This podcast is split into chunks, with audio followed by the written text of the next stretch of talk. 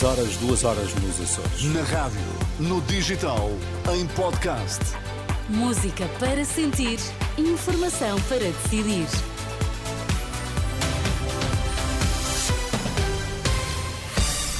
Notícias na Renascença destaques a esta hora. Depois de uma ligação telefónica com Netanyahu, Biden diz que ainda é possível uma solução de dois Estados para resolver o conflito no Médio Oriente. Em Espanha, José Borrell acusou Israel de ter financiado a Hamas para enfraquecer a autoridade palestiniana. Presidente norte-americano esteve a conversar ao telefone com o primeiro-ministro israelita para discutir os mais recentes acontecimentos em Gaza e em Israel. Joe Biden diz que a criação de um Estado independente para os palestinianos não é impossível, mesmo enquanto Benjamin Netanyahu estiver no cargo. A ligação telefónica de Biden com Netanyahu foi a primeira em quase um mês e acontece no momento de maior tensão entre os dois aliados sobre o conflito na faixa de Gaza. Nas últimas horas, drones israelitas atacaram um hospital no sul de Gaza, em Khan Yunis, em informação é avançada pela agência Reuters, que cita o crescente vermelho palestiniano. Um relatório da ONU Mulheres revela que a cada hora que passa, duas mulheres morrem na faixa de Gaza desde o início do conflito. Ontem, em Espanha, o chefe de diplomacia da União Europeia, José Borrell, acusou Israel de ter financiado a Hamas para enfraquecer a autoridade palestiniana de forma a impedir a solução de dois Estados.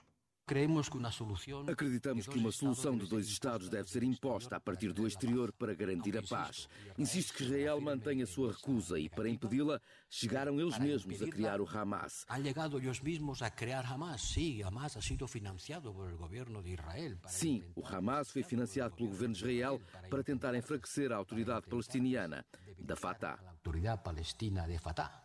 Acusações de José Borrell, deixadas num discurso na Universidade de Valladolid, onde recebeu o grau de doutor honoris causa. A União Europeia vai ter capacidade de produzir 1 milhão e 300 mil munições até ao final do ano. A promessa do comissário europeu Thierry Breton, numa visita à capital da Estónia. Segundo o comissário do Mercado Interno e da Indústria, a propriedade é, aliás, a prioridade é garantir que a maioria dos projéteis de artilharia produzidos por empresas europeias se destinem à Ucrânia. Um em cada três países em todo o mundo não tem liberdade religiosa. O relatório sobre liberdade religiosa a nível global eh, mostra que no ano passado, dos 196 países analisados, em 61 há restrições à liberdade religiosa. É o caso de países como Índia, Paquistão, Afeganistão, China, também Arábia Saudita, Irão, Nigéria, Mali, Sudão ou República Democrática do Congo.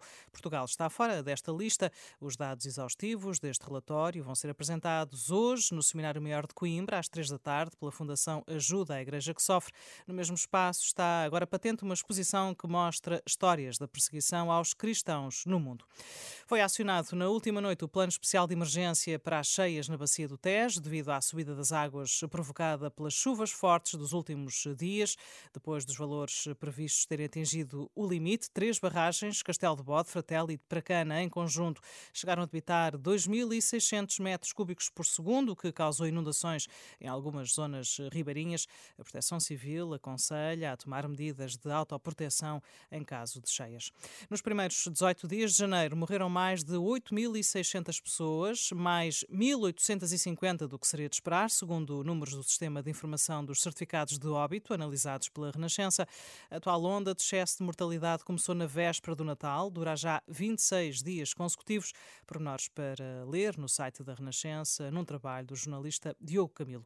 Na próxima semana pode contar com combustíveis mais caros. Tanto o preço do gasóleo como da gasolina vai subir cerca de 2 cêntimos.